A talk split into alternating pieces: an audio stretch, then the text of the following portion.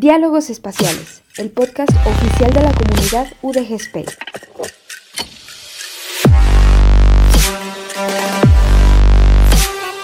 Aportando un granito de galaxia a tu conocimiento.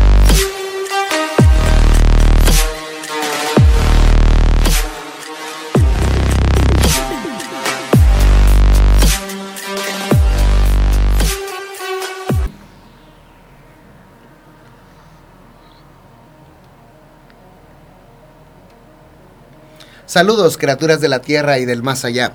Bienvenidas a este rincón del mundo de los paquetes IP que forman este podcast llamado Diálogos Espaciales. Esperamos que su estancia auditiva sea de su agrado. Les habla Pepe Alex, miembro de la comunidad de UDG Space y estudiante de física. Les presento a mi compañero de micrófono, Alan, miembro también de UDG Space y estudiante de ingeniería en comunicaciones y electrónica. Que dice Alan que a veces digo electrónica y comunicaciones. Entonces quiero pedir una rotunda disculpa, Alan, si lo he dicho así. Es lo mismo, pero al revés. El es como el pan con queso y el queso con pan. Es como reverse. Parecido. es como el, el black, el meme este que hay de una cara oscurecida y una cara clara. O como el de ¿qué vas a hacer? ¿Comer pollo y pues hacer popó o comer popó y hacer pollo? Sí, es, Es lo mismo, pero al revés. es una paradoja temporal donde inviertes la consecutividad, como los taquiones en física. ¿eh? Ahí es donde el orden de los factores sí altera el producto. Lo altera bastante. Excelente, Alan. ¿Cómo te ha ido? ¿Cómo estás?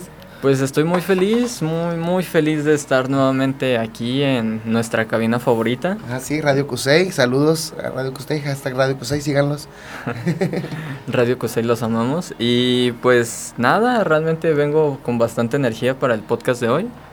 Con Y a lo que veo. super invitada. Sí, desde aquí la estoy viendo como tiembla. Pero es bueno, es bueno. Así es al inicio y ya después se van relajando. Ya nos exhibiste. Les presento a Ivonne Lara, miembro de la comunidad UDG Space, codirectora en dirección de talentos. Este, no voy a decir todas sus, sus ocupaciones porque no acabaríamos el podcast, pero ella es estudiante de la ingeniería. En alimentos, alimentos. y biotecnología. Excelente, recuerda, gracias. Pepe, recuerda. Gracias por recordármelo. Se trabalenguas. ¿Cómo estás, Ivonne? Bien, muy bien, muy emocionada. Ya estrenando otra vez la cabina, ¿no? Que, qué a gusto, qué padre.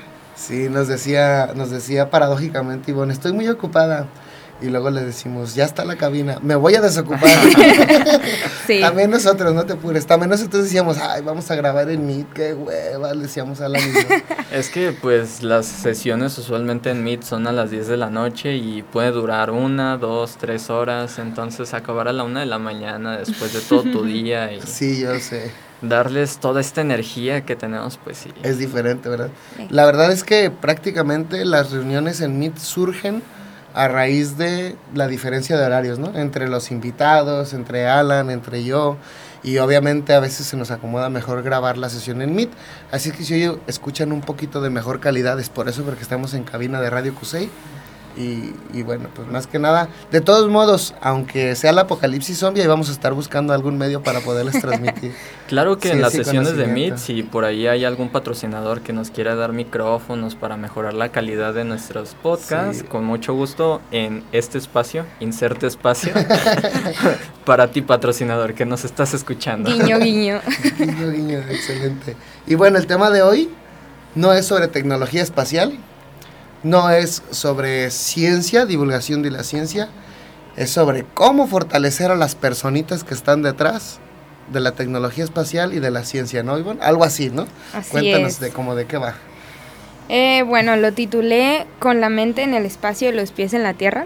Me gustó mucho como esa analogía, porque siento que a veces estamos em, muy inmersos en, como dijiste, en esta tecnología, en mil actividades, vas de aquí para allá y pues poco, tenemos poco tiempo a veces como para nosotros, como a ver, estoy haciendo esto porque pues me, me satisface a mí eh, o es más bien por alguien más o, o, o qué, ¿no? Como que simplemente cumples con tu agenda y listo. Entonces, a veces eso también pues te lleva a tener como esta sobrecarga y capaz de que eso repercute en tu rendimiento. Entonces, eso lo va te va drenando poco a poco y como ustedes dicen, o sea, llegas en la noche a grabar tu tu podcast y pues sí das el 100, pero y al otro día ya amaneces todo drenado, ¿no? O damos el 100 del 1% que nos queda del día. Exactamente.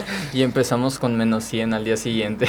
Exactamente. Y luego decimos, hay que volver a grabar, hay que volver a decir esto, hay que volver... No, que así que no, ten cómo venimos. Luego grabar, juntas, sesiones, trabajo. Sí, claro. Y todo eso, pues lo profesional, pero también se nos olvida que también existe lo personal. Entonces. Sí, me gusta el lema que escribiste ahí, que, que lo, tenemos a la Sí, mi lema de, de vida lo, ya lo he adoptado de unos meses para acá, que tú eres tu proyecto más importante.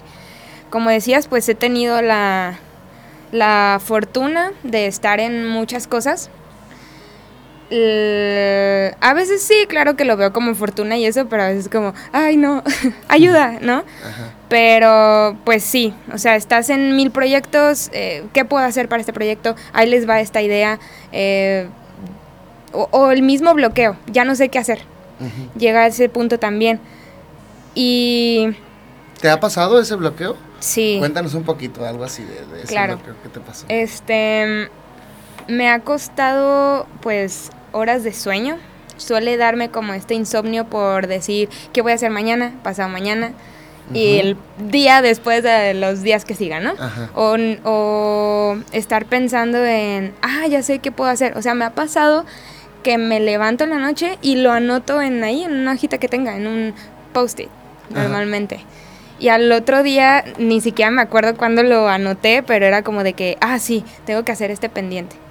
O sea, ni, ni buenos días, ni nada. Todavía este, dices y ya estás en, otra vez en la computadora revisando correos. Y yo sí llegaba como de, a ver, no sé, son las 8 o 9 de la mañana y ya son las 12. ¿En qué momento desayuné? Claro. Sí. Y ya, otra vez, ¿no? O estás a la vez con, este, haciendo tu, pues algo, trabajando en la computadora y estás con el desayuno acá al mismo tiempo. Y pues no, o sea, yo siento que hay que respetar como esos puntos. Más adelante vamos a hablar más de esto, pero, pero sí, y me empecé a dar cuenta que el, pues lo que era el estrés ya se volvía algo normalizado en mí. Entonces, es como esta ansiedad o sea, considero que soy una persona como muy activa, pero está como ese ese tic, no sé, de la pierna, ¿no? Que estás así como arriba abajo. La pierna, la mano. Sí, todo. Entonces, este, me daba cuenta que pues no podía estar como tranquila en un lugar. Y también, aparte de lo que les comento del insomnio, este, no comía como a mis horas, me dolía la cabeza, estaba como irritable. Este, entonces sí lo empecé a ver como que pues también en tus relaciones, o sea, familiares, de amigos y demás, era como las estoy afectando por algo que no estoy escuchando. Ajá. No estoy prestando esa atención. Entonces sí, en eso me ha... Usaste una frase que me encantó, de hecho me calca porque me ha calcado siempre que me la dicen. No estás escuchándote prácticamente, ¿no? Y por lo general, lo digo porque a mí me pasó también, hay un, un tiempo que colapsé, no sé, ¿te acuerdas que no me presenté en una junta y dijeron, ¿y ahora qué le pasó a Pepe? Pues se desmayó. ¿Qué es lo que pasó? Así que se desmayó. Exactamente. Y eso pasa, a mí me pasó por lo, en lo personal. Empecé también a comerme horas de sueño. Y eso de escucharte es, es, te digo que me calca mucho porque hay que aprender, creo yo, a escuchar las necesidades que no queremos creer que son necesidades. El sueño, el descanso, la recreación, el estar tranquilo, el dispersarse, el distraerse. A veces porque tenemos estas metas de que queremos conquistar el espacio, queremos llegar a la luna, queremos acabar esta carrera, queremos divulgar más, queremos eh, emprender esto, que, que, mi empresa pequeña no, no se vaya a pique, lo que sea. Tenemos nuestra cabeza prácticamente ahí y se nos olvida escuchar las necesidades más básicas. ¿Alan te ha pasado? Sí, realmente sí me ha pasado, pero creo que aquí la pregunta sería, ¿hasta qué punto está bien trabajar en tus sueños y tus metas? ¿Y hasta qué punto tú tienes que trabajar en ti mismo? Creo que tú tienes una muy buena idea de eso, Ivonne. Sí, Igual se iba este, a hablar em, conforme íbamos a tocar los temas, Ajá. pero yo siento que es justamente cuando te empiezas a hacer esa pregunta. Como de, ¿está bien? O sea, ya, Sí. ya estoy sobrepasando mis límites, eh, me está costando esto, este sacrificio. Em, no sé, como les digo, está impactando. Ya mi, mi mamá me dice, recoge tu cuarto y, ay, pero ya está recogido. ¿Por? ¿No? Algo así, por ejemplo. Porque también parte de lo que estamos viendo en la cultura de hoy en día, eh, lo vemos en muchos videos, es como de tienes que esforzarte más que los demás, tienes que dar más, tienes que aprovechar hasta esos últimos milisegundos que tienes de tu día a día, porque puede haber alguien que sí los está utilizando y Sí. te va a ganar. Claro. Sí. Entonces, ¿hasta qué punto está bien? Eso es ya lo que está normalizado el tema de productividad tóxica. O sea, sí le, ya esto del término tóxico ya lo ponen en mil cosas, ¿verdad? Ajá. Sí. Pero pues bueno. Y las este, relaciones tóxicas, déjenme decirles que las que de verdad son tóxicas son las que viven allá por Chernobyl, creo yo. Ándale. Sí, no, no sí creo que Yo, sea el- yo diría que esas parejas se ven radiantes. No sé tú. Bastante radiante, sí. Qué envidia, ¿no? Ya sé. Este, pero sí, la verdad es, a lo mejor el, term- el término no es, pero pues ya se le conoce así, ya ves en post de Instagram todo Ajá. esto. Pero, pero pues sí, o sea, ya lo normalizamos como sociedad y siento que es algo que, que pues al final de cuentas le pones el pie al otro y esa otra le pone el pie al otro, porque ya es como, eh, ah, pues ¿qué hiciste hoy? Ah, pues yo estuve viendo esta serie en Netflix. Ah, ¿y tú? Ah, pues yo tomé un curso de inglés, chino, mandarín y japonés. ¿Y tú? Aguanta. Ay. Ajá. ¿Qué ¿Y, tú ya qué hiciste?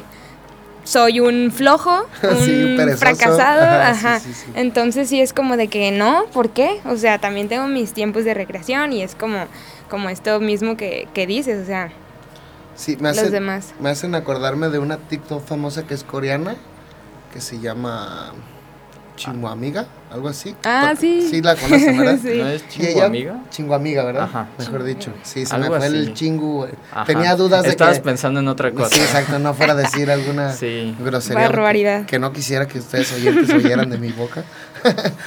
bueno, pero ella cuenta que cuando estaba en Corea, prácticamente le diagnosticaron burnout, el término este nuevo, ¿no? Que se está dando. Sí. Es saturarte, saturar físicamente tu cuerpo, tu mente, tu estabilidad emocional y caer como en paro, por así decirlo, acti- de actividades. Y ella decía que al venirse a México eso cambiaba totalmente. O sea, como allá en Corea del Sur está más, este, como más estresados por la competitividad y aquí nos está empezando a, a- a pasar, ¿no? En la competitividad tóxica que le llaman. Y cómo es chistoso que para una cultura la nuestra sea más tranqui, sobre todo en el Estado de México, que para nosotros, muchos de nosotros, aquello es muy estresante. Por ejemplo, para nosotros, los que iban aquí en Guadalajara, es estresante aquella ciudad. Y así, pues, eso me hace pensar en que a lo mejor todos tenemos un rango personal en donde sabemos hasta dónde y hasta dónde no. Y no tanto, tiene que ver con nuestra cultura, con nuestra educación, con cómo lleva- hemos llevado nuestro primer estilo de vida, cómo nos educamos y todo eso.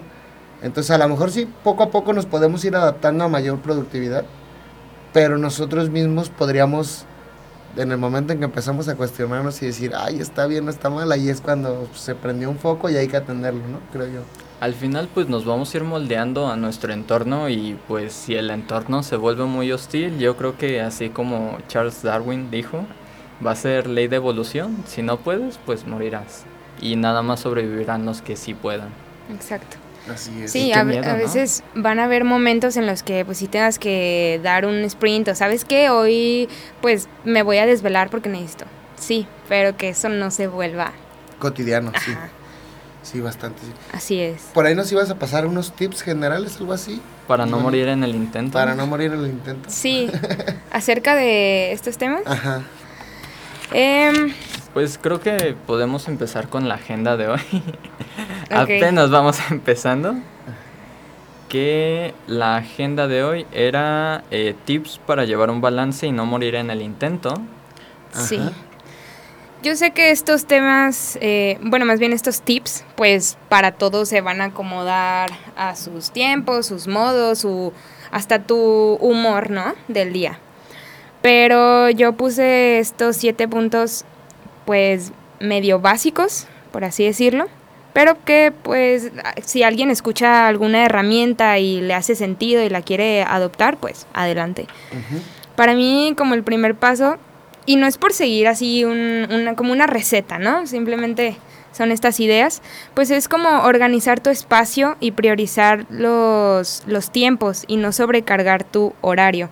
Yo normalmente decía, es que, o sea, las 24 horas no me alcanzan. Yo necesito que el día tenga eh, 40. O sea, no, no, porque sé que en esos 40, o sea... Se van a llenar. Sí, la vas a llenar. ¿En qué momento? O sea, y vas a querer más, ¿no? 50, 60. Entonces, este, pues sí, eso es muy importante. Organizar tus espacios, yo lo, lo veo más como en el espacio físico. O sea, si estás eh, trabajando ahí en tu, no sé, en tu cuarto o lo que sea, eh, pues está más padre que lo tengas como más libre, ¿no? Si vas a usar tu computadora, tener solo la computadora, no así todo lleno. Bueno, yo lo digo porque, porque a mí me ha servido esa parte. Si veo como más amplio, pues me siento como más relajada. Porque a veces cuando no tengo ese tiempo es como de, ay, ¿y por qué tengo este cuaderno acá atrás? Ay, déjalo acomodo. Oye, acá en este mueble, mm, deja, traigo el trapo. Oye, pero la escoba, ya, no hice lo que tenía que hacer. Claro. Entonces, pues como que priorizar eso y ya. De hecho, eso tiene mucho que ver con técnicas de estudio y ahorita te voy a decir un poquito de por qué te sientes así. Ah, excelente. Excelente, Alan. Uh, ahora sí hizo su tarea, Alan, ¿eh? Para que vean. Bueno, por lo general la hace, pero, pero ahora, la, ahora la estoy viendo de frente y eso me emociona. Para que vean. Este, mm, bueno, el siguiente punto sería como evitar distraerte con el celular. Ya TikTok nos está comiendo la cabeza. ¿Por qué? ¿Por qué será? es tan adictivo. O sea, yo me imagino como el, creador de esta red, es como, ya, o sea, cumplí mi meta, todo el mundo está todo el tiempo, se, se les pasa eh, dos horas como si hubieran sido 15 minutos. Ajá, sí, te saca del tiempo. Es, muy, muy peligroso, muy adictivo, pero no sé, hay que... Ya existen unas aplicaciones, no sé si las han visto, que te bloquean como la entrada a las redes, tú eliges a cuáles y que no te lleguen notificaciones ni nada por cierto tiempo. Ah, está excelente. Sí. Entonces... Sí las he llegado a escuchar, pero no recuerdo ninguna, la verdad. Yo la bajé y pues no, no me funcionó. las desbloqueé. pero bueno, estamos de vacaciones, ¿no? En vacaciones sí, a veces también es importante dispersarse. Yo creo que lo, con lo que estoy diciendo de organizar horarios y priorizar es bien importante, pero que también priorices tus tiempos de descanso, o sea, tus tiempos de TikTok, tus tiempos de, leer, tus tiempos de, sentarte, tus tiempos de ir con tu mamá a contarle qué día es hoy.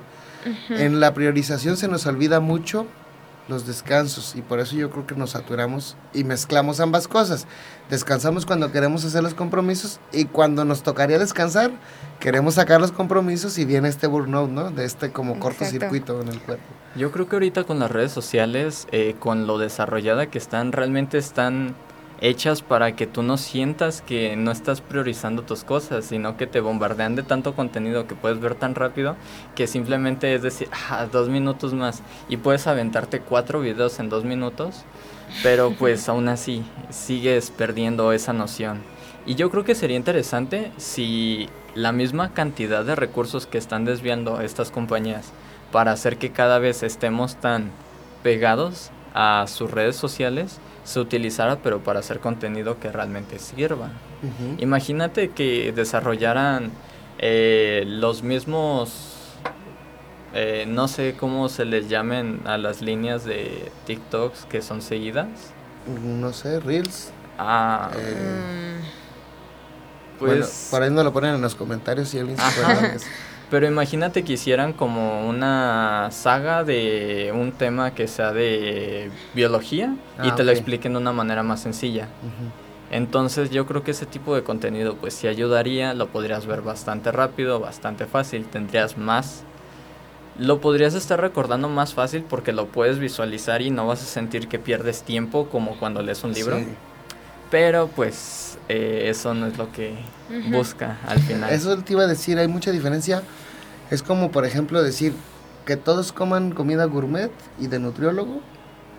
ah, y eliminamos hot dog, ¿no? Y eliminamos tacos grasosos. Y Que se te haga pues la obviamente, obviamente, pues, obviamente no podemos hacer eso. Tampoco podríamos decir que el contenido de TikTok todo sea educativo, porque pues y luego cuando te dispersas, cuando te diviertes. Creo yo que poco a poco hay que reeducarnos cada quien a saber qué es lo que vemos, qué es lo que buscamos, cuál es nuestro momento. El momento de aprender, el momento de la curiosidad, el momento de dispersarse, de reírse, de ver chistes, de ver videos chistosos de gatitos, no sé, lo que cada quien busque para relajarse.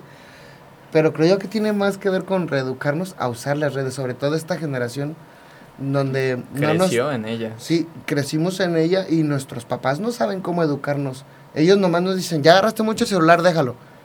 Y, y a lo mejor a veces se necesita agarrar el celular para hacer tareas, para leer, para hacer otras cosas, para ver tutoriales, pero también para recrearse. Entonces, nuestros papás no saben cómo administrar su tiempo en las redes y nos va a tocar a nosotros reenseñarnos cómo reeducarnos, qué podemos, cuánto tiempo nos vamos a recrear, cuánto tiempo educar.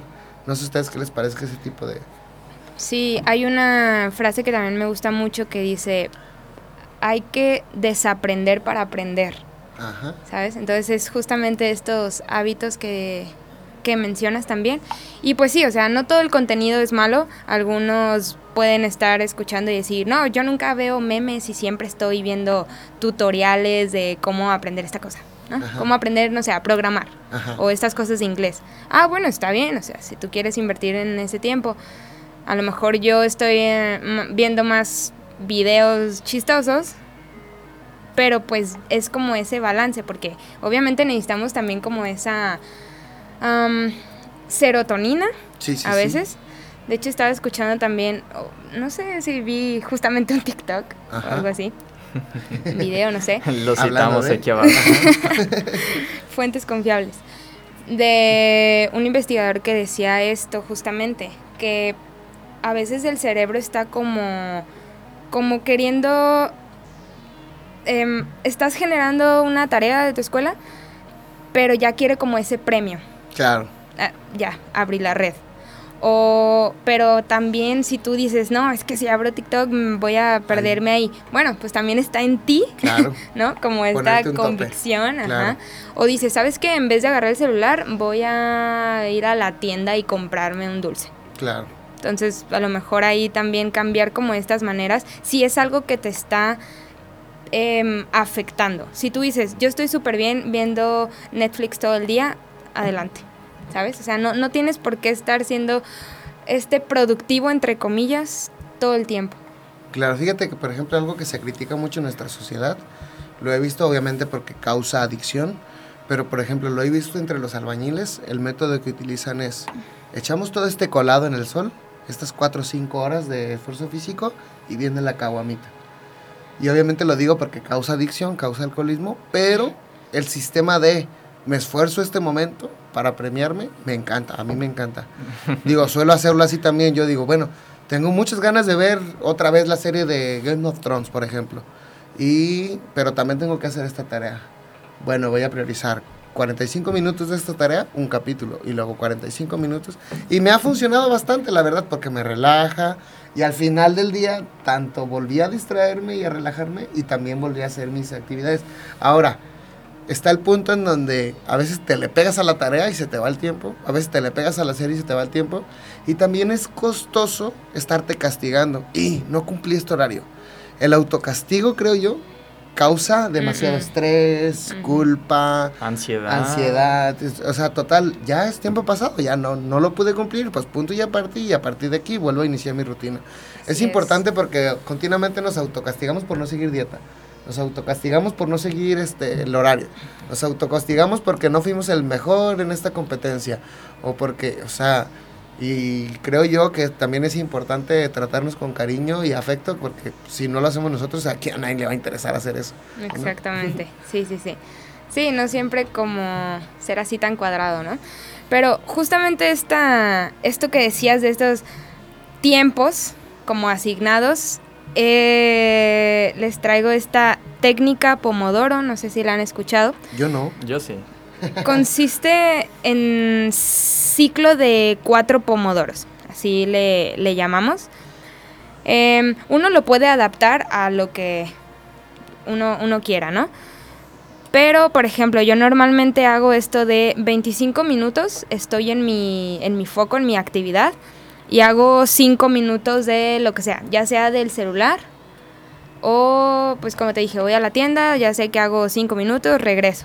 Otros 25 y así con alarmita. Y la verdad, la verdad, la verdad, me ha funcionado. Pero a veces es como de, no, esos 25 minutos no me alcanzaron. Ah, no importa, si lo hago a 40, pero entonces me doy unos 10 minutos más de descanso. Como que respetarlo. Ajá, 50 minutos y con eso se puede ir jugando. De hecho, una manera práctica de empezarlo a realizar sería en YouTube.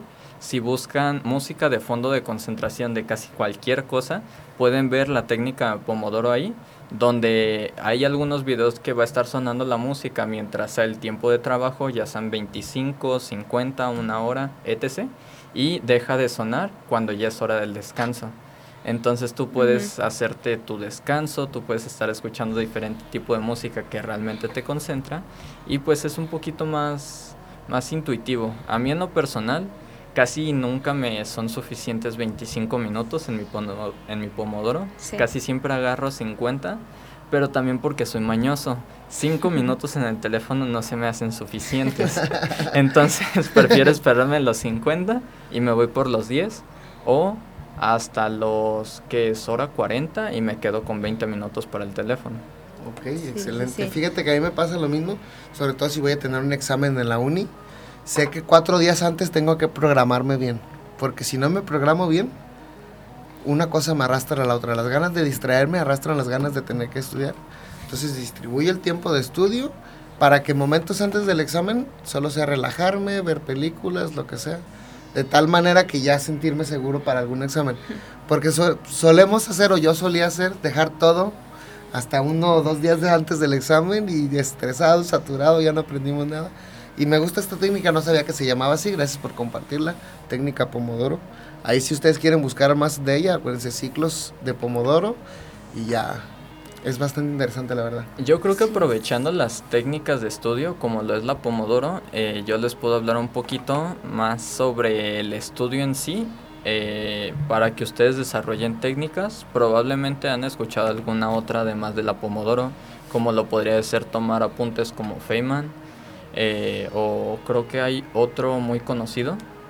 Sin embargo, pues lo que yo les voy a compartir es realmente algo que pueden aplicar más fácil y que les va a dar sentido como por ejemplo el que tuvieras una mesa un poco más espaciosa se te hace más fácil hacer las cosas. En este caso, eh, cuando hablamos de técnicas de estudio sabemos que necesitamos hacer hábitos los hábitos son importantes, así como lo había hablado en el otro capítulo eh, del libro de hábitos atómicos. Si ustedes quieren desarrollar un nuevo hábito, eh, pues basta con que empiecen a hacer esa cosa por dos minutos. Sigan la regla de dos minutos, pero háganlo todos los días. Va a llegar un punto donde si quieren empezar a hacer ejercicio, eh, todos los días van a hacer ejercicio únicamente dos minutos. Y les sonará absurdo, pero pues mientras más lo hagan va a llegar el punto de, bueno, ya, ya lo hice dos minutos, puedo hacer a la mejor otra más. Y no me pesa nada y ya estoy aquí. Entonces, pues ahora imagínense que a lo mejor tienen que manejar 15 minutos para llegar al gimnasio, hacen ejercicio dos minutos y se regresan, pero lo hacen toda la semana va a llegar el punto de, no, ya me di la vuelta acá, ya mejor me quedo haciendo un poquito más. Y poco a poquito van haciendo esos hábitos. Hay que tratar de simplificarlo. Y hablando de simplificar, empecemos por simplificar el término hábito. El término hábito deriva de la palabra latina avere, que significa tener, en el sentido de adquirir algo que se ha tenido anterior, que no se ha tenido anteriormente. Entonces, pues, este avere es una forma en la que ustedes van a tener algo que pues obviamente no tenían antes. Siempre que vayan a estudiar, vamos a empezar por poner el ambiente para mentalizarnos en dónde vamos a estudiar.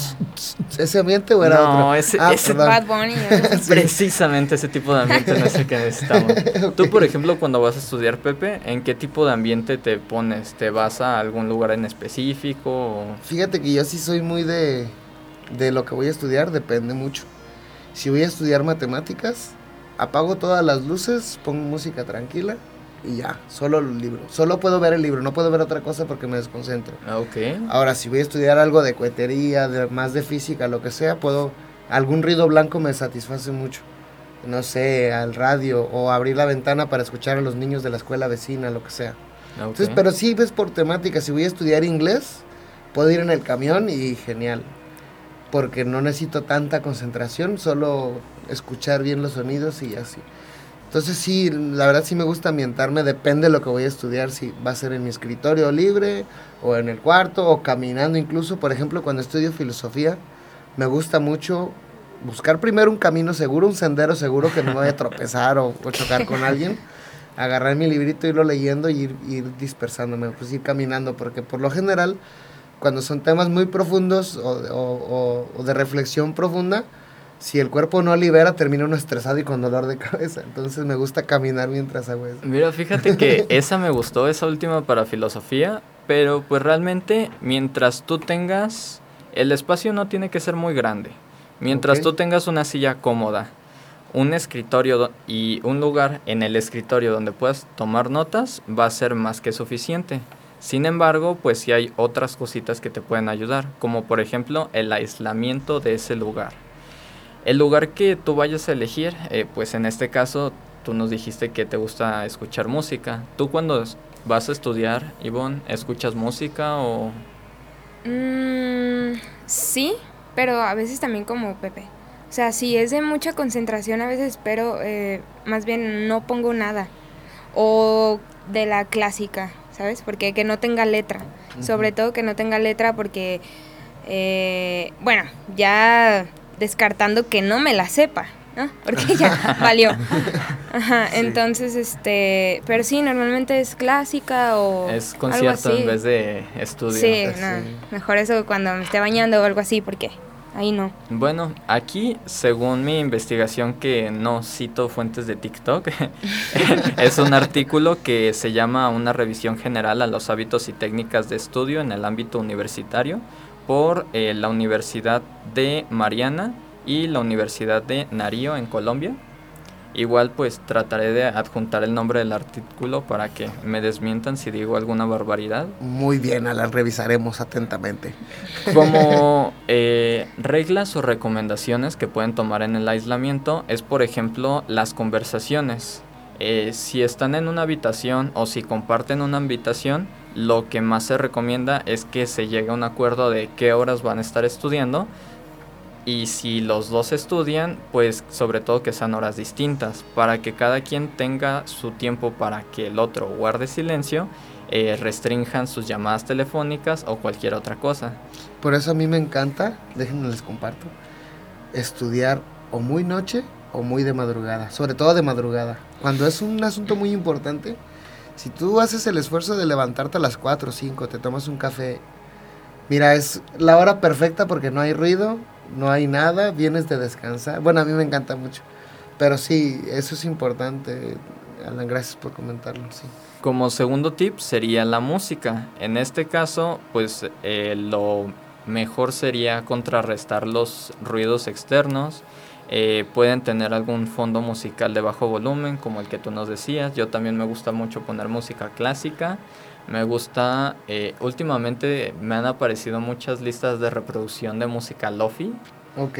Y eh, hay unas de unos gatitos Buenísimo. con cascos de astronauta que Sí. son muy buenos. y eh, me gusta mucho escuchar piano y violín. Uy, qué tranquilos. Yo, yo solo estudio eso con matemáticas, con lo demás escucho metal, heavy metal, lo que sea. Pero sí, si me sé la letra, Ay, no. la cambio porque si no, ahí me quedo cante y cante. o, o me recuerdan las cosas y ya me desconcentro, sí. Ahora sí, pues en el mobiliario que usualmente necesitamos, eh, pues dependiendo también la carrera, a mí me gustaría nada más tener mi laptop, pero eh, pues obviamente de repente si tengo que hacer alguna práctica necesito cables, necesito LEDs, necesito fuentes de alimentación, enchufes, de Esos repente electrónicos. ya explotó la mesa, entonces lo mínimo que se necesita es una mesa grande o lo más grande que se pueda, tener ordenado todo para saber qué vas a estudiar. Si sabes qué vas a estudiar, pues acomodas todo de manera en la que lo vas a tener a la mano, todo va a ser más sencillo. Eh, además de la mesa y tener a la mano el material, sobre todo pues para no estar dando vueltas como nos decía Yvonne, también sería conveniente tener una silla de estudio, pero que sea hecha de un material rígido. Ah, mira. Esto para que sea pues más fácil que tú no agarres una posición cómoda y pues mantengas una buena postura. postura. Justo eso te iba a decir, mi sobrino tiene una silla gamer, un día me senté en ella y no pude leer nada. Dos, tres minutos y a dormir. Y es que realmente mientras más cómodos estamos o cuando decimos que vamos a estudiar en la cama porque así estamos más cómodos y nos vamos a concentrar más, eh, son malas, malos hábitos que realmente vamos adoptando y pues realmente afectan bastante. Otro muy buen punto que deberíamos de tomar sería el de la temperatura. Una temperatura ideal para estar estudiando a gusto y que todas las ideas fluyan sería entre unos 20 y 22 grados.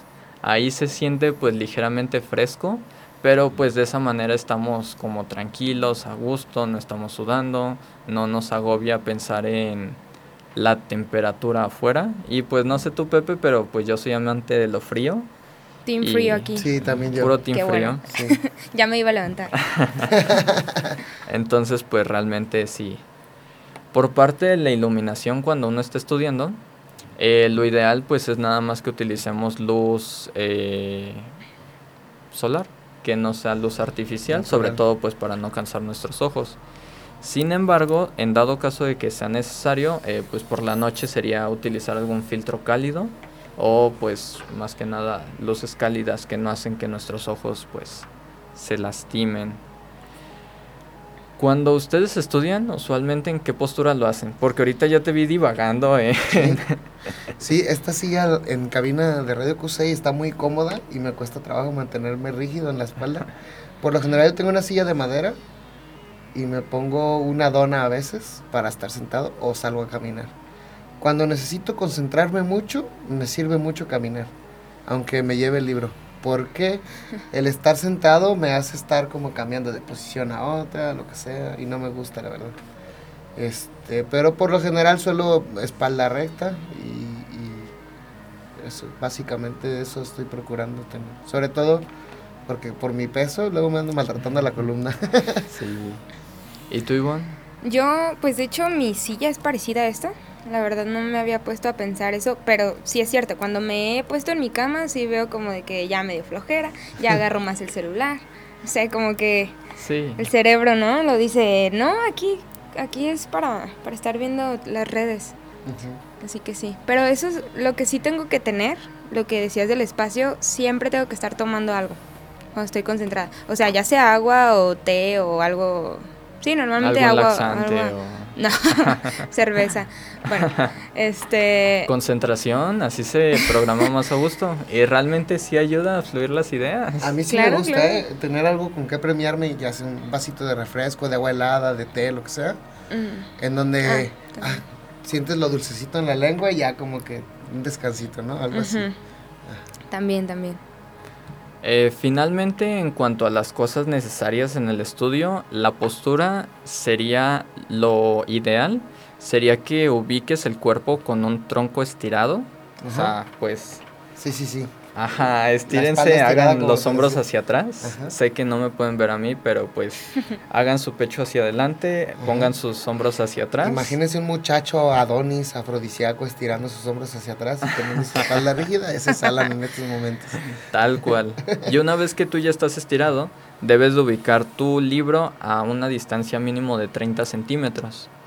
Esto, eh, pues para que te sea más cómodo, lo puedas ver, eh, pues no estés forzando de más tu vista. Y si es posible, porque pues seguramente has visto que hay algunas bases como para laptops o para libros y que están como inclinadas. Esto pues también es para mayor confort de, las, de los ojos. Y eh, pues yo creo que eso sería nada más preparando tu estudio. Entonces si tienes una mesa grande, donde puedas dejar tus cosas, pero para que sientas que tú te puedes mover y te puedas concentrar, tomar notas, si tienes una buena postura, si son dichosos de tener aire acondicionado. todos nuestros problemas de hombre blanco estamos diciendo ahorita, ¿no? Básicamente. por tanta comunidad. Pero la verdad es que si logras acondicionar todas estas cosas, pues redunda en beneficio y en rendimiento, pues, ¿verdad? Más que nada. Por eso ustedes, si por ahí tienen sobrinitos o tienen amiguitos chiquitos, hermanitos o lo que sea, y se preguntan, ¿por qué no es bueno para la escuela? Y cuando los ponen a estudiar, ustedes están viendo el partido de fútbol, están platicando con el compadre, están echando relajo y los niños, pues obviamente no se van a concentrar. Si sus demás hermanitos están corriendo y, brincando por aquí y por allá, es importante que promulguemos y divulguemos los buenos hábitos de estudio, pues para que la gente luego no se estrese porque no le sale bien las cosas y pues es mejor acondicionar todo de una manera más efectiva, creo yo. Así es, y tampoco estar como, como habías mencionado, ¿no? a bases de regaños, porque ya después nosotros crecemos y nos regañamos. Nos, regañamos nos, autorregañamos. Sí, claro, viene el autorregaño. Sí, ahí, fíjense que si ustedes pueden, tienen la oportunidad de ir a alguna tienda donde venden artículos religiosos, sobre todo católicos, venden unas cositas para sostener libros enormes, bastante económicas, sostener los misales. Esos a mí me encantan para sostener mis libros. Y también tener un atril, un atril que es precisamente para sostener el, libro del lambón litúrgico. Lo digo de esos porque esos me gustan mucho porque están así como muy robustos y estructurados. Y cuando uno se cansa de leer sentado, te, te pones de pie con ese atril y mira, súper cómodo, ¿eh? Puedes seguir concentrado otro rato. Fíjate que nunca había pensado en leer parado con un atril. Muchas me, veces. Me sentiría como... Como exponiendo algo, algún tema. Pero fíjate, muchas veces nos cuesta trabajo concentrarnos porque nos molestó la postura. Ni siquiera es porque no seamos inteligentes, nos molestó la, la postura, nos molestó un ruido o ya no queremos estar sentados. Entonces por eso digo, pues el hábito de caminar leyendo, nada más un lugar seguro, no se vayan a la calle porque... Ahí en Oblatos caminando y... No, no, obviamente no. De la nada te salió el Brian. Ajá, pero a lo mejor si... De Sócrates al Brian. si su azotea tiene barandales o un jardín, algo donde ustedes identifiquen un camino seguro o en su cuarto ahí dando vueltas también es bastante interesante. Fíjate que ahorita que dijiste de estar parado leyendo, eh, no sé, se me vino a la mente cualquier película de algún padre blanco americano en película de Hollywood. Así, tal cual. ya me vi. Sí, excelente. Eh, sí, sí funciona, a mí me funciona mucho. Eh, bueno, y finalizando la parte de técnicas de lectura, sé que a lo mejor hablamos un poquito sobre técnicas corporales, pero pues este es el bonus, que realmente la técnica en sí. Eh, para empezar, siempre que vayan a leer algo o siempre que vayan a estudiar algo, tienen que saber por qué lo van a estudiar. Si no están convencidos o si no están seguros de por qué están leyendo lo que están leyendo, pues simplemente se van a perder porque no saben qué es lo que realmente están buscando. A lo mejor no tienen que buscar algo sobre un tema, pero pues saben que buscan comprenderlo, que quieren saber más. Y lo ideal en este caso es que después de que ustedes dan una leída rápida, eh, lo ideal es siempre que le den dos leídas a sus lecturas. Primero le van a dar una leída rápida y al finalizar se tienen que dar las siguientes preguntas para ustedes mismos. ¿Puedo resumir el significado de este texto con mis propias palabras? ¿Puedo dar ejemplos de mi propia experiencia acerca de lo que el texto dice? ¿Me queda claro y qué necesito aclarar? Y finalmente, ¿puedo conectar las ideas centrales del texto con otras ideas que entiendo? Si ustedes son capaces de responderse estas preguntas, así como lo decía Feynman, si no puedes explicar algo que sabes, entonces no lo sabes muy bien. Creo que por ahí va. Sí, prácticamente decía que si su abuelita no le entiende, eh, no es capaz de explicarlo todavía. Haciendo referencia a que su abuelita no había, no había sido de grandes estudios ni nada de eso. O sea, que tenía una cultura general, bastante generalizada. Entonces él tenía que hacer el esfuerzo. Y me gusta porque yo mismo he hecho el ejercicio de leer un paper científico y pues le batallo. Primero porque casi siempre están en inglés y todavía estoy, sigo aprendiendo inglés. Entonces le batallo. Y luego medio lo comprendo. Pero yo me doy cuenta que mi actitud cambia cuando digo, ¿sabes qué? Vamos a hablar de este paper en el podcast. Automáticamente se prenden muchos controles y actitudes en mi mente para qué ejemplos tengo, estoy comprendiendo bien esto, qué otra cosa necesito leer para comprender este tema. Entonces, si antes de leer algo decimos, esta lectura la voy a exponer o la voy a explicar a alguien más, automáticamente entramos en mayor concentración. Así es. Que solo como leyendo para nosotros, porque somos muy condescendientes con nosotros a veces.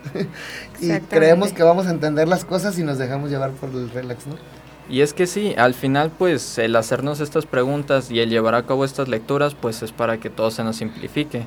Eh, la primera lectura se da más que nada para que nosotros veamos a grandes rasgos de qué trata la lectura, si hay vocabulario que no entendemos y aprovechemos esta pausa ya que lo terminamos de leer para buscar esas cositas que no entendemos y irnos hacia la segunda lectura, que es donde realmente vamos a exprimir todo el texto, vamos a comprender por qué estaba mencionando a lo mejor tal cosa, eh, cuál es el fin, los conceptos, a lo mejor podríamos llegar a hacer un esquema, subrayar, etc, etc, pero pues eso sería ya una vez después de que ya le dimos la lectura preliminar, porque muchas veces estamos acostumbrados de que, ah, pues una lectura y ya, con eso sale. Y pues no, no es así de sencillo. Ok, fíjate un, un tip, agregando los tips que ustedes han dicho, porque yo también había investigado algunos tips, pero la mayoría los mencionaron ustedes a mí el que me gusta mucho y en lo personal, se dice que hay que estudiar siempre en el mismo lugar para que relaciones. Pero a mí lo que me gusta hacer es identificar un hábito nuevo que yo quiero adquirir con uno que ya tengo. Y pongo el ejemplo. Cuando yo me levanto a las 6 de la mañana a tomar un café, mientras tomo ese café es hora de Twitter. Y no de cualquier cosa en Twitter, es de las noticias de Twitter. Y luego cuando voy al baño después de haberme arreglado y vestido, es hora de Facebook, las notificaciones. Y luego cuando salgo del trabajo y vengo cansado, es hora de YouTube en el camión. Y luego, por ejemplo, o en el camión o mientras voy en el trayecto. Y luego, por ejemplo, si voy al baño después de comer, o más o menos, o antes de comer a lavarme las manos, es momento para avanzar mi lectura de literatura favorita. Y avanzo, ponle dos, tres páginas. Y luego, si ya me voy a acostar, ese es el momento para leer el libro de ciencia que me cuesta mucho trabajo. Y leo dos, tres páginas. Y vieran que llenar mis rutinas diarias con otro tipo de actividades me va acercando a mis metas. A lo mejor ni lo siento, pero cuando menos pienso ya acabé un libro, ya entendí más este tema, no sé, este juego lo llevo a cabo en esta cosa. Entonces, relacionar una rutina con, con otra a mí me ha servido muchísimo. Por ejemplo, los lunes que hago tal actividad se me presta también para hacer esta otra. Y a veces decimos, es que estoy leyendo literatura, pero no tengo tiempo. Es que la verdad es que sí tenemos tiempo, nos hace falta organizarnos y acomodar en cajoncitos qué cosa puedo hacer cuándo, ¿no? De que tal día llego a tal hora y tengo más tiempo de ver a, mi madre, de ver a mi familia, de ir a saludarlos y me paso 20 minutos con ellos. Y así pues, o sea, mezclar las actividades que ya hacemos con respecto a las metas que queremos. Pero es bien importante que tengamos metas. Si no tenemos metas claras por semana, por mes, por año, la verdad es que vamos a ir, está este clásico sentido de, le echo ganas a mi carrera, le echo ganas a mi emprendimiento, le echo ganas y echar ganas es un concepto bastante abstracto, que yo les voy a dar un tip para que lo bajen a la tierra o lo aterricen, por así decirlo, muy parecido a como se llama el tema de hoy. Imagínense que echar ganas significa tiempo y horario fijo. Es decir, si le voy a echar ganas a entrenar, Quiere decir, le voy a echar cuántas horas a entrenar y en qué momento. Que le voy a echar ganas a ser una mejor persona. Bueno, pues cuántas horas y en qué momento lo vas a hacer. Que le voy a echar ganas al inglés. ¿Cuántas horas y en qué momento? Si el echar ganas no lo traducimos en unas horas exactas y en un horario concreto, eso nunca avanza. Le voy a echar ganas a mi trabajo. ¿Cuántas horas y cuánto tiempo para administrarte, organizarte, etcétera? Ver tus metas y eso. Ese es un tip que les regalo tener como esas metas y ese compromiso, ¿no? También. O sea, sí, échale ganas, pero ¿qué vas a hacer para que esas ganas, pues, no sé, se reflejen o algo así? Claro. Justamente me pasa porque actualmente, pues, estoy en mi tesis, este, o sea, práctica y, y, a la vez la estoy escribiendo. Entonces, tengo que aplicar, pues, todo esto que dice Alan porque, sinceramente, sí me ha costado mucho trabajo últimamente como que sentarme y escribir una página. Sí. O sea, escribiendo una página es haber leído un montón de artículos que esos mismos artículos te llevan a otros y escribir un párrafo. y no solamente por eh, distracción o algo, sino porque a veces por la información simplemente dices, ah, no, ya hablé de esto, ¿no? Entonces, estar investigando y meterte más y más y más y más, a veces te dices, ay, no, ya, bye. y ya te pones a hacer otras cosas. Y esto mismo me lleva a introducir un poquito lo que es el tema de los tips y herramientas para tu investigación. Este será muy breve esa parte para después, no sé, pasarnos a programas y convocatorias. Sí, claro. Muy bien. Entonces, este, para mí estos son básicos, ya teniendo todo lo que nos compartió Pepe y, y Alan de lo más pues personal, ahora sí lo técnico, pues sería, por ejemplo, elegir, si es el caso que puedas elegir, un tema que te interese mucho, porque yo creo que si de por sí es algo pesado, imagínate estar haciendo algo que no te gusta, que no te llama la atención. Claro, que te apasione tendría que ser, ¿no? Sí, pero algunos no pueden elegir tanto. Claro. Pero bueno, sino hacerlo de alguna manera en la que puedas darle pues lo mejor de ti. Eh, un segundo punto sería como utilizar las fuentes confiables, artículos que no tengan más de 10 años de su publicación. No sé si saben algunas como fuentes. Yo normalmente busco en el Sevier, en Cielo y bueno, el ya conocido Google Escolar. Ajá, ese me encanta a mí, Google Scholar. Sí, está muy práctico. En PubMed y ya no sé si ubican más. También está el Size Hub, ¿no? Ajá, también. Fíjate que a mí, ¿sabes cuál me gusta mucho? Que la gente dice últimamente que es X. Pero cuando yo quiero buscar referencias cruzadas, pongo en Wikipedia el tema. Ah, sí. Independientemente de, de, cómo está descrito el párrafo, o sea, de lo que escriben sobre el tema, lo que me interesa más es lo que referenciaron. Por lo general, si te vas a la área de, de referencias de Wikipedia, son referencias que a Google Scholar no se le ocurren o a los porque son otras personas las ociosas que están llenando la Wikipedia con los temas y por lo general son referencias más especializadas. Entonces, les recomiendo Wikipedia, no lo que le sale en el primer párrafo, sino hasta el último apartado donde dice referencias. Que sea como tu puentecito. Sí, es como el puente para buscar las referencias más como especializadas. Sí, a, a mí me pasa que a veces este, estoy leyendo este paper y como que no entendí y otra vez y no, no entendí de nuevo. Entonces me meto a una fuente, pues obviamente que no voy a citar en mi tesis porque ni siquiera es confiable, pero mientras ya me da la idea, digo, ah, ok, y ya, me puedo meter a lo más, pues ahora sí que... Recóndito. Sí, sí, sí, desde Rincón del Vago, cosas así. que siento que pues a veces ponen palabras más entendibles si es algún tema muy pesado. Claro que en el artículo pues te lo explican más pesado y ya entendiéndolo pues ya lo vas bajando, ¿no? Claro, lo vas. Y esto me lleva al tercer punto que es el parafrasear, nunca copiar. Aparte de que, no sé, es algo tipo delito o yo qué sé. Sí, claro. Es lo de, lo de los autores y eso.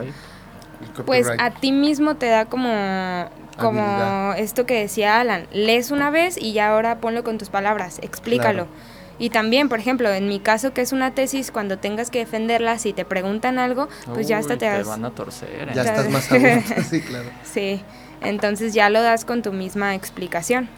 Sí, fíjate que es un ejercicio bastante bueno de comprensión eso, parafrasear un, un texto. Alguien emite, por ejemplo, en física se ve mucho, la ley de Newton emitida ya así tal cual, letra por letra y coma y explicarlo con tus palabras te ayuda a comprenderla. A veces la lees y te la sabes de memoria, pero luego te dicen, ¿y cómo de qué va? Y ahí es donde la puentita torció el rabo, prácticamente. Exacto. Sí. Entonces, pues ya, este, más bien les quiero mencionar algunas herramientas que a mí me han servido muchísimo. Hay una página que se llama BioRender. Esto es más para, pues, estas carreras, pues así como se llama, ¿no? Algo biológicas. Te permite hacer unas imágenes muy interactivas, muy fáciles, porque pues también está eso. No todo va a ser escribir, en algún momento vas a tener que poner algún esquema, un diagrama, este, algo más visual. Y no somos diseñadores gráficos. Exactamente. No todos. Digo, la mayoría de la población desempleada, no se crean, ¿eh?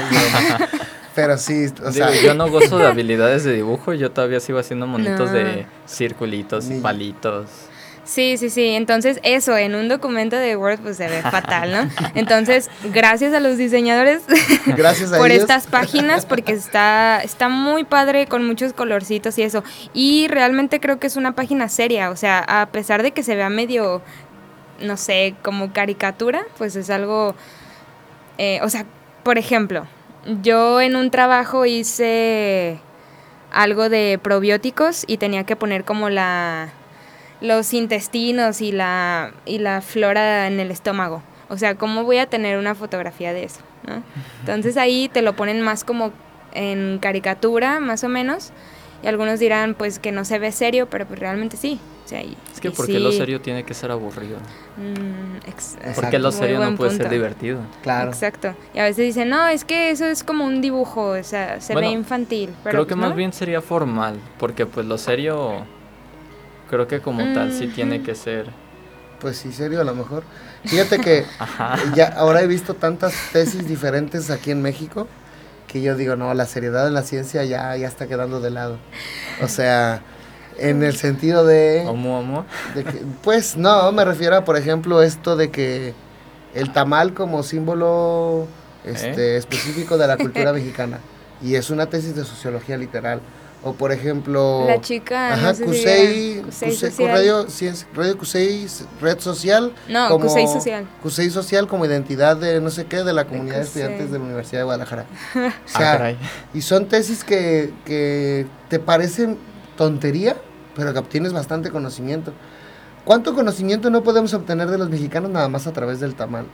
Y la verdad, porque no se ve algo muy sofisticado o muy técnico, nos estamos perdiendo de muchos investigaciones serias, pues, que nos pueden aportar bastante conocimiento sobre las cosas.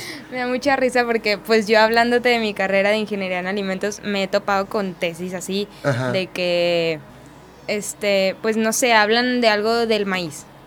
Y hablan de desde los no sé, los ancestros, yo qué sé, hasta ahorita lo más nuevo, novedoso, por ejemplo, alimentos en, para los astronautas, ¿no? En la NASA. Entonces es como súper padre entender el contexto, de dónde viene, sus raíces y así. Y tú dices, hay una tesis de eso. Pues no, claro que, tiene mucho peso. Sí, claro. Es que por lo general solemos creer que solo las cosas muy abstractas son las que son científicas. Y hay ciencia hasta de cómo caminas, o sea, de todo, de todo podemos hacer ciencia y mejorar. Y bueno, también creo que es necesario que notemos que en nuestro país hay muchas maneras de apoyarnos, maneras de buscar relaciones, maneras de, encontrar lugares en los que podamos crecer, porque creo que este episodio está mezclado a cómo mejorar tu, tu manera de investigar, a aterrizar esa manera de, para quien quiere generar una carrera de investigación en tecnología espacial o lo que sea, y por eso creo que nos tienes algunas recomendaciones, ¿no? De algunos programas y convocatorias que hay sobre todo por aquí. Sí, este, yo sé que hay muchísimos y hasta unos que ni siquiera voy a conocer. Estaría padre que nos los compartieran también. Sí, por ahí posteanlos, por favor, en los comentarios. Aquí en la UDG tenemos un programa que se llama Programa del Fin. Básicamente es un programa que se realiza en verano. Yo tuve la oportunidad de participar dos veces, en 2020 y 2021. Em, y pues la verdad se me hizo increíble porque, bueno, también me dieron la oportunidad de escribir ahí un artículo de lo que les mencionaba de los probióticos. Entonces, bueno, lo hacen presencialmente o como tú lo elijas, pero pues 2020 me iba a ir a Puebla, pero pandemia, ya fue virtual, ¿no? Y yo al inicio sí estaba como un poco desmotivada y todo, porque, ay, no, virtual, que no sé qué. Pero la verdad, ahora sí que le puedes sacar muchísimo jugo y de ahí aprendí todas estas herramientas que también les mencionaba y todas estas páginas. Entonces, como tú, Pepe, mencionas, que aquí vas encontrando como un espacio, una cierta comunidad con la que te puedas em, identificar y empapar de todo esto que, que a ti te sirve. Entonces, por si también lo quieren checar, pues ahora sí que creo que ya está por empezar los chicos en este verano, si no es que ya empezó. Ya empezaron. ¿Sí? Hace poco, ¿no? Eh, creo que tienen como una semana, sí. Sí, entonces acaba de empezar, pero pues igual al próximo año, si, si se animan y todo, estaría súper bien. También, no sé si alguno quiera mencionar alguno. Eh, yo conozco, por ejemplo, ya lo hemos dicho en el podcast, el programa de Seeds for the Future. Eh, próximamente lo van a estar abriéndose. Eh, pues ya no debería tardar para julio, agosto, más tardar septiembre porque eh, si mal no recuerdo se lleva a cabo en octubre, noviembre y en este caso las tres últimas ediciones fueron en línea, pero pues es un programa que está dirigido a las carreras STEM, ya seas, incluso pues si no eres de las carreras STEM, eh, vi que una diseñadora gráfica aplicó y creo que sí ganó. Entonces ahí prácticamente lo único que tienes que proponer es eh, algún prototipo de modelo de cómo podría solucionar algún problema de impacto ya sea social, médico, eh, proponer a lo mejor alguna plataforma de Internet de las Cosas, etc. Y únicamente se los mandas, eh, les mandas todos tus papeles y en base a eso evalúan a todos los que hayan mandado a nivel nacional.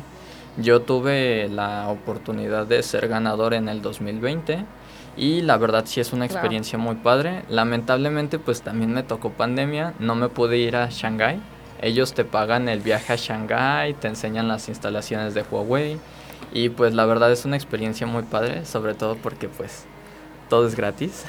Pero eh, en este caso, aunque fue en línea, tuve toda una semana de cursos, tenía horarios en la mañana eh, en las que me daban clases eh, personal de Huawei chino eh, tenía clases de inteligencia artificial, tenía clases de cómputo en la nube, tenía clases de redes 5G, tuve clases de mandarín.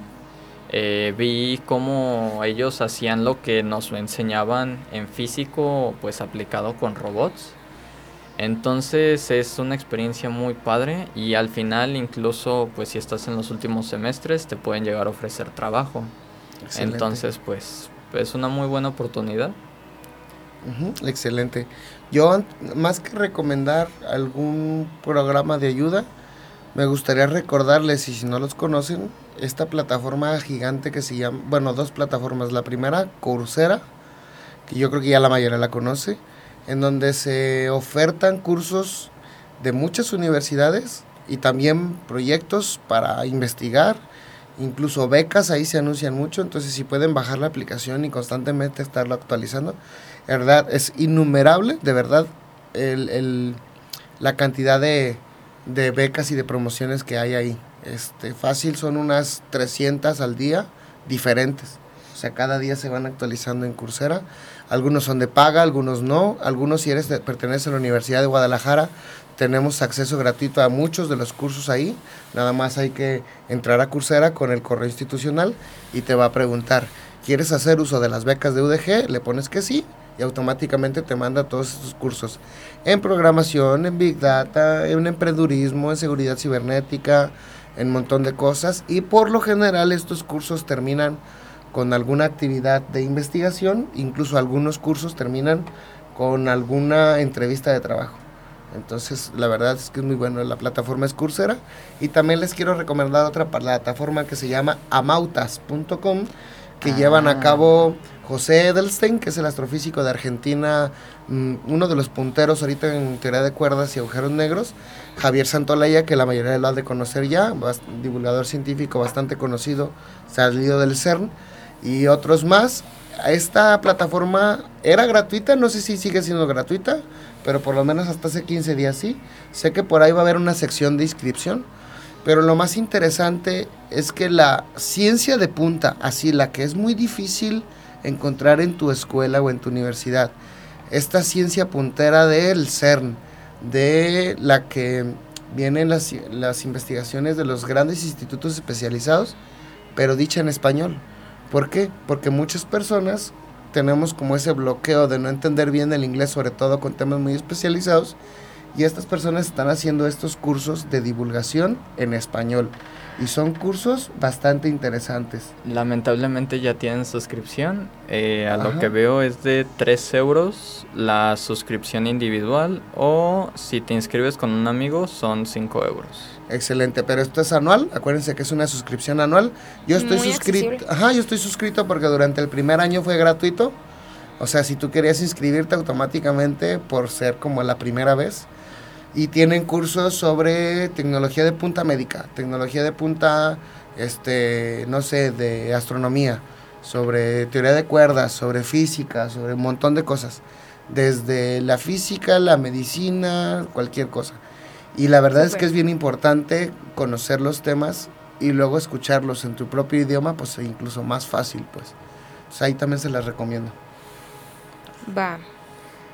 Muchas gracias. Pues yo tengo otro que se llama Células de Innovación. Tienen como un grupo que se llama Talento I.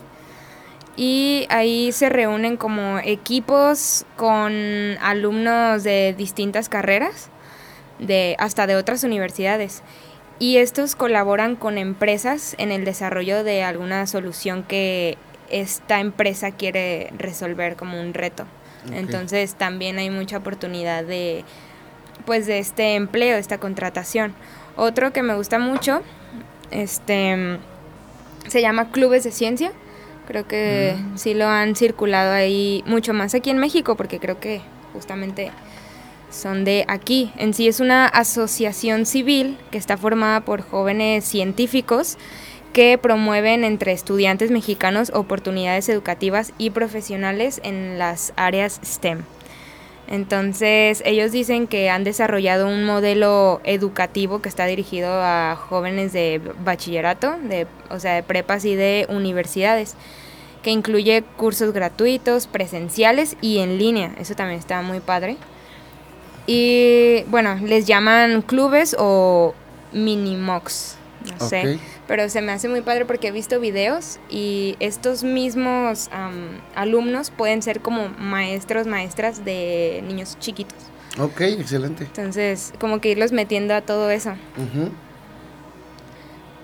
Mm, también, pues ya nada más como comentar, hay un programa que se llama Grodman. En sí, no sé si solamente es para la UDG, no tengo idea, pues, pero una vez lo leí ahí en la página. Y son estancias cortas académicas o de investigación que se pueden hacer en el, en el extranjero o en nuestra misma universidad. Es parecido al programa del fin. Nada más en este sí no, no estuve. Ok, excelente. Yo por mi parte también quisiera recomendar dos aplicaciones que están bastante buenas. Las acabo de descargar porque las investigué para este episodio, pero ya me gustaron mucho. Son para tienen temporizadores, y calendario y como un espacio para poner tus metas y son como recordatorios durante todo el día. Puedes armar rutinas de lo que tú quieras y, y, calendarizar y todo eso. Una se llama Loop, que te ayuda a crear la rutina. Loop, ajá, como los Loop que vemos por ahí en programación.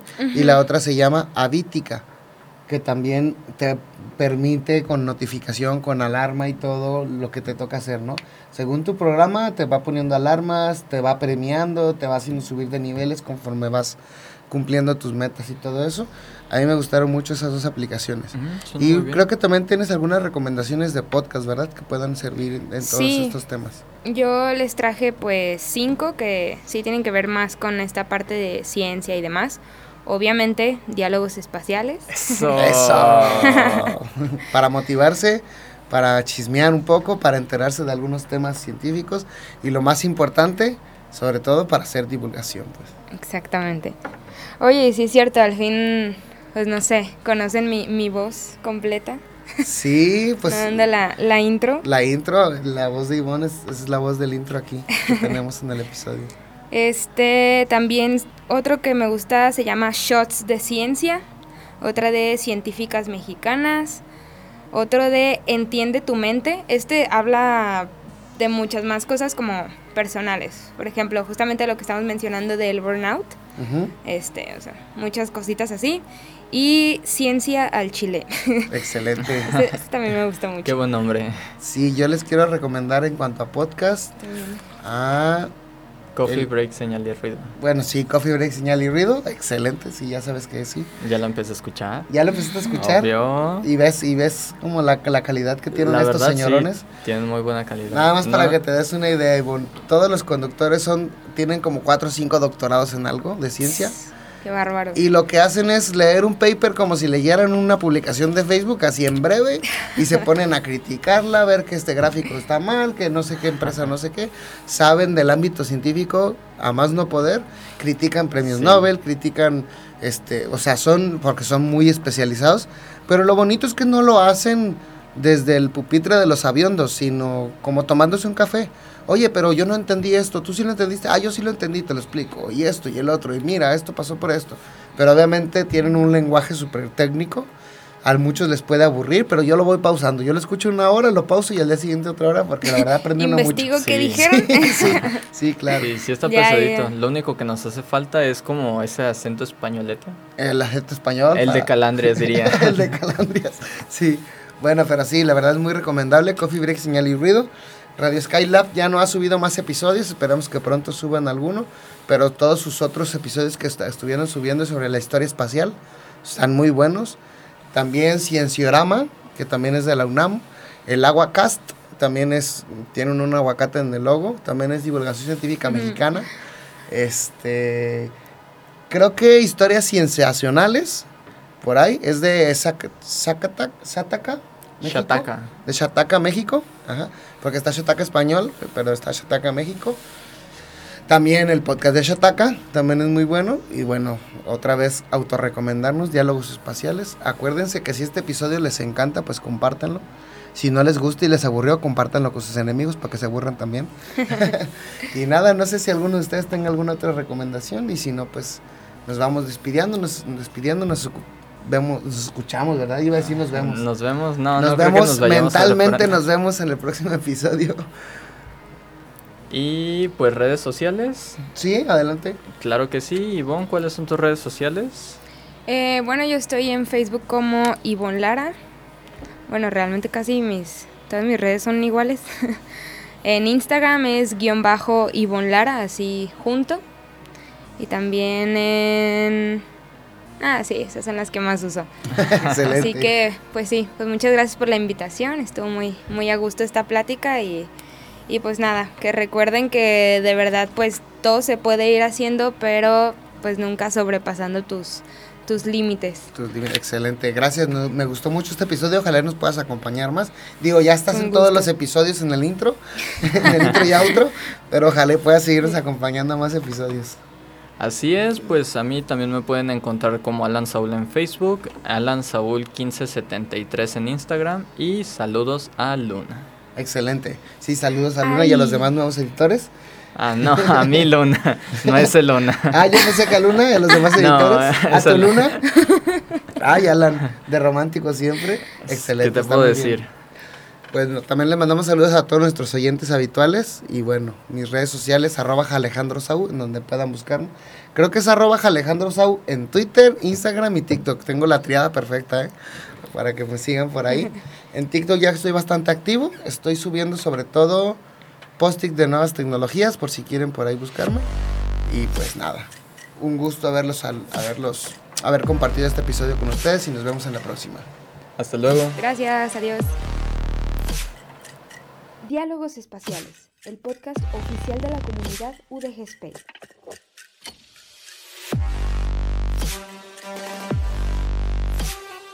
Aportando un granito de galaxia a tu conocimiento.